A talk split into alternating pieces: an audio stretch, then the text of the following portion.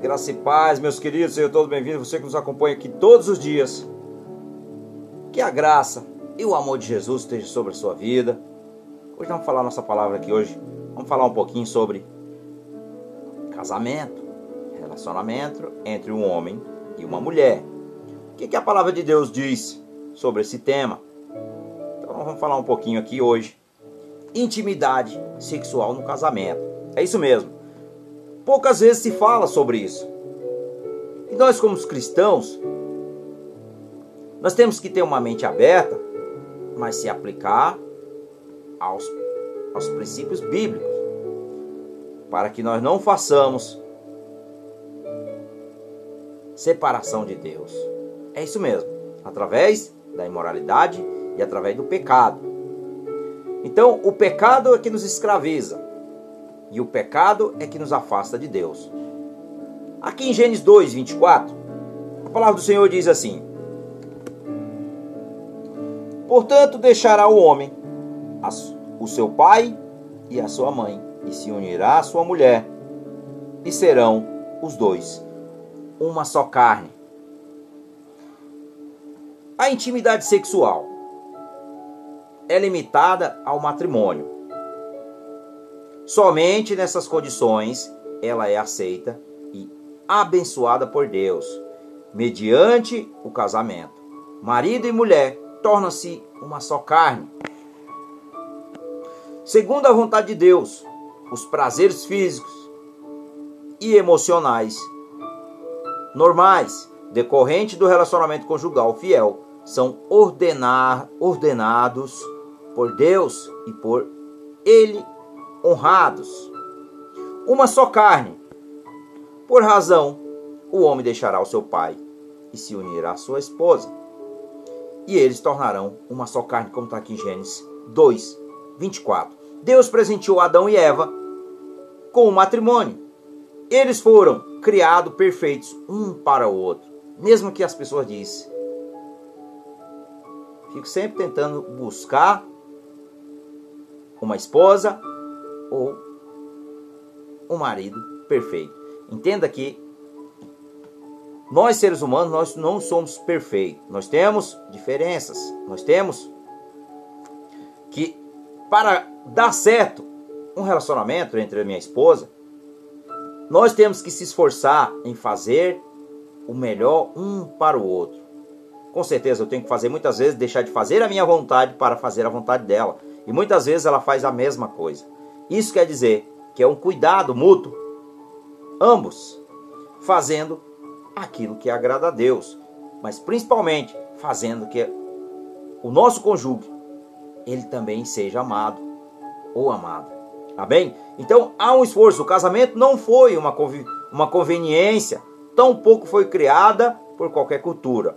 Ele foi instituído por Deus e possui três aspectos básicos. Primeiro, o homem deixa o seu pai e, em ato público, promete-se a si mesmo a sua esposa. E segundo, o homem e a mulher são unidos assumindo a responsabilidade pelo bem-estar mútuo e amando um ao outro antes das outras pessoas. Então você tem que amar a sua esposa e o seu esposo antes do próximo, antes das pessoas, porque é isso que é instituído por Deus. Então foi instituído por Deus.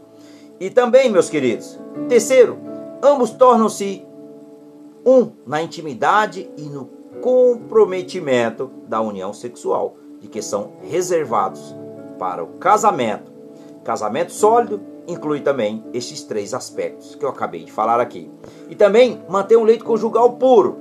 Isso aqui que muitas vezes, querido, nós não entendemos. Mas olha, digno de honra de todos seja o matrimônio, bem como o leito seja sem mácula, porque Deus julgará os impuros e os adúlteros, que está aqui em Hebreus 13, no verso número 5. Então, respeitar o casamento, os seus votos sagrados e a sua intimidade física e um aspecto de vida santificada, a qual Deus chamou o seu povo.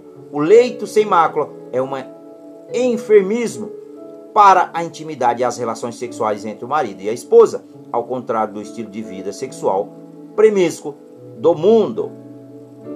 O alto, o alto padrão de Deus para a sexualidade humana consiste na pureza e na fidelidade. A união e a intimidade sexual são reservadas para o casamento e Deus as considera como honradas e puras.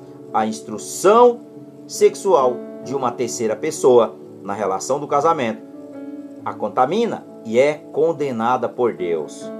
A fim de prevenir-se contra a imoralidade sexual, Deus ordenou o sagrado relacionamento do matrimônio sem mácula. Contém mais do que uma aprovação do relacionamento conjugal, mas também vincula a responsabilidade do casal de preservar a sua intimidade das práticas perversas e desagradantes a uma sociedade lascívia que vive realmente na obscuridade das trevas. Então, desfrute da intimidade sexual com seu parceiro.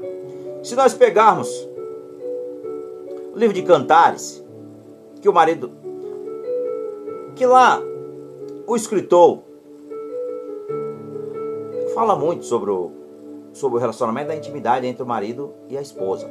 Mas também o apóstolo Paulo diz, aqui em 1 Coríntios no capítulo 7, no verso 3 ao verso 5, o marido deve cumprir os seus deveres conjugais para com a sua mulher, e da mesma forma a mulher para com seu marido. A mulher não tem autoridade sobre o seu corpo, mas sim o marido. Da mesma forma, o marido não tem autoridade sobre o seu próprio corpo, mas sim a, mas sim a mulher. Não se recuse um ao outro, exceto por mútuo consentimento e durante certo tempo para se dedicar à oração. Depois, unam-se de novo para que Satanás não os tente por não terem domínio próprio, que está aqui em 1 Coríntios, no capítulo 7, no verso 3 ao verso 5. Estes são uns versículos notáveis, meus queridos, porquanto revela o ponto de vista que parece estar muito adiantado para o seu tempo, uma saudável percepção da sexualidade da mulher e a compreensão da completa igualdade existe entre um homem e uma mulher na área mais íntima do seu relacionamento. As escrituras não dão qualquer apoio à, à noção de que as relações sexuais visam unicamente aproximamento do marido. Lembre-se aqui, meus queridos. Uma das coisas que acontece muito nos relacionamentos, que muitas vezes o marido se satisfaz do prazer e não dá prazer à esposa. Então, tente conversar um com o outro e procurar satisfazer o prazer também da sua companheira. Porque normalmente o homem ele é mais rápido, mas a mulher normalmente ela tem mais dificuldade, ela demora mais. É como você vai acender um fogão até que você realmente vai colocando ali devagarinho a lenha e aí ele vai acendendo a chama, é dessa forma. Então se você não fizer isso com a sua esposa, você vai dar o que? Legalidade para o inimigo. Por que é delegado? Você não vai satisfazer a sua esposa. E aí você vai deixar a brecha para quê? Para que ela, ó. E aí que acontece a maioria da, das traições. Porque tanto o homem como a mulher dá brecha, ou seja, deixa de satisfazer o seu parceiro ou a sua parceira e o inimigo. Diabo não brinca de ser diabo. Ele faz o quê? Ele sabe da necessidade de cada um. Então ele vai fazer o que? Ele vai usar pessoas. E aí a carne é fraca, como se diz. E aí cai no pecado. Então vigie. Converse, sejam amigos. Dê prazer um ao outro. Mas olha, evite a imoralidade. Está falando bem claro. Sexo anal não é legal. Sabemos disso. Isso aí não, meus queridos. Então, evite fazer tais atos. Mas olha, leia lá em Cantares, que Cantares vai falar grandemente com os irmãos, que você realmente possa, você e a sua esposa ou seu esposo, realmente estar ali em comunhão íntima, uma relação sexual e uma expressão íntima de afeição entre o marido e a esposa.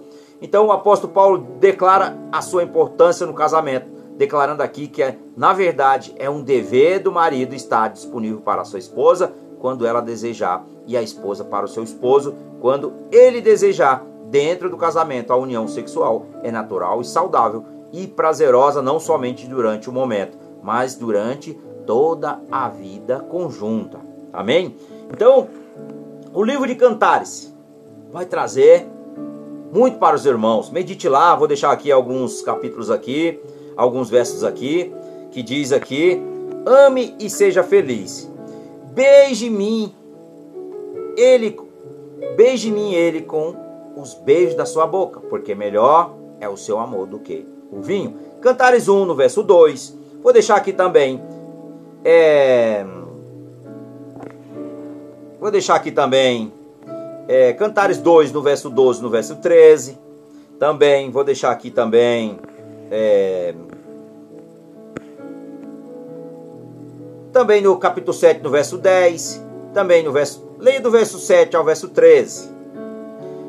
E também temos que entender que nós pertencemos um ao outro, tanto o marido como a esposa. Eu sou meu, eu sou do meu amado, e o meu amado é meu, está em Cantares 6, no verso 3a. Então, e também no capítulo 2, no verso 16. Então, elogie sempre o seu cônjuge. Tente ser educado uns com os outros. Elogie sempre o seu cônjuge para que realmente ela se sinta realmente amada, ou ele se sinta amado. Porque aqui em Cantares 4, no verso 7, também no capítulo 5, no verso 16, no capítulo 4, no verso 1 ao verso 7, e também no capítulo 5, no verso 10 ao verso 16. Então, medite nesses versículos, reflitam também sobre o que está acontecendo na sua, na sua situação, na sensualidade, um, porque nós temos que entender que a, sensual, a, a sexualidade, um dos, um dos dons do Criador, ou seja, Deus deixou, embora a palavra sexo não apareça na Bíblia, nós sabemos, mas Deus deixou o prazer para o marido e a esposa realmente. Então, aprendam a arte perdida do amor verbal Aprendam a dizer palavras de amor que acariciam a alma da sua esposa ou do seu esposo. Então, entenda e creia que o Senhor continua a ver o relacionamento sexual dentro da santidade do casamento como muito bom e abençoada. Então, exalte a Deus acima de todas as coisas. No casamento, as virtudes do seu cônjuge acima das virtudes dos outros também. Então reserve momentos regulares, periódicos com o seu cônjuge para revigorar e renovar o romance em seu casamento. Então que Deus possa abençoar a sua vida e busque ser companheiros, conversar uns com os outros. Ame. Se tem algo para ser resolvido, perdão. Tem que ser um perdão verdadeiro, abrir o coração e tem que ser mútua, ambas as partes. Não adianta o marido ou a esposa tem alguma coisa para ser resolvida? Coloque diante de Deus, ore, peça perdão e, em vez de entrar em conflito um com o outro, unam-se e lute na mesma direção. Em vez de vocês lutar um com o outro, lute contra o diabo, que ele quer o teu casamento, ele quer destruir. Então não permita que isso aconteça. Coloque Deus e sua justiça e as demais serão acrescentadas e assim ambos viveremos em paz e na graça de Deus. Que assim Deus abençoe grandemente o seu casamento, que você possa ser uma pessoa próspera, possa ser uma pessoa abençoada e realizada em todas as áreas da sua vida. Que você possa ter realmente momento de satisfação, também de intimidade sexual no casamento, que é um prazer que Deus nos deu. Então, dentro da palavra, se tem alguma dúvida, pegue a Bíblia, peça direcionamento do Espírito Santo de Deus para que ele revele a sua verdade, para que nós venha ter uma vida de santidade com Deus e que o nosso Senhor Jesus, olha, o casamento entre um homem e uma mulher e um cordão de três dobras que entra Jesus Cristo de Nazaré. Sem Jesus não há casamento feliz. Eu digo isso porque quando eu vivia no mundo, o meu casamento era uma bagaça, como eu diz, um, um dilúvio ali, afogando. Mas a partir do momento que Cristo entrou na minha vida, eu e a minha esposa, graças a Deus, nós somos abençoados e nós só temos que glorificar o nome do Senhor 12 anos para a glória do nosso Deus. Amém? Senhor, meu Deus, meu Pai, queremos te agradecer, Senhor, por esta palavra. Que o Senhor, papai, possa abençoar cada vez mais os casamentos, as famílias, as famílias que estão se, decompondo, Pai, estão se deteriorando, se destruindo, Senhor. Mas que o Senhor possa abençoá-los grandemente. No nome do Senhor Jesus, nós te pedimos perdão do nosso pecado, nós confessamos que nós somos pecadores, mas nós necessitamos da sua graça, da sua misericórdia, da sua benevolência, Pai, e que esse amor mútuo entre um homem e uma mulher no casamento constituído por Senhor, e assim que seja feita a sua vontade acima do nosso. No nome de Jesus, que eu oro e eu já te agradeço e que o Senhor realmente abençoe grandemente a vida de todos os irmãos. Que nos acompanham. No nome de Jesus. Amém. Glória a Deus.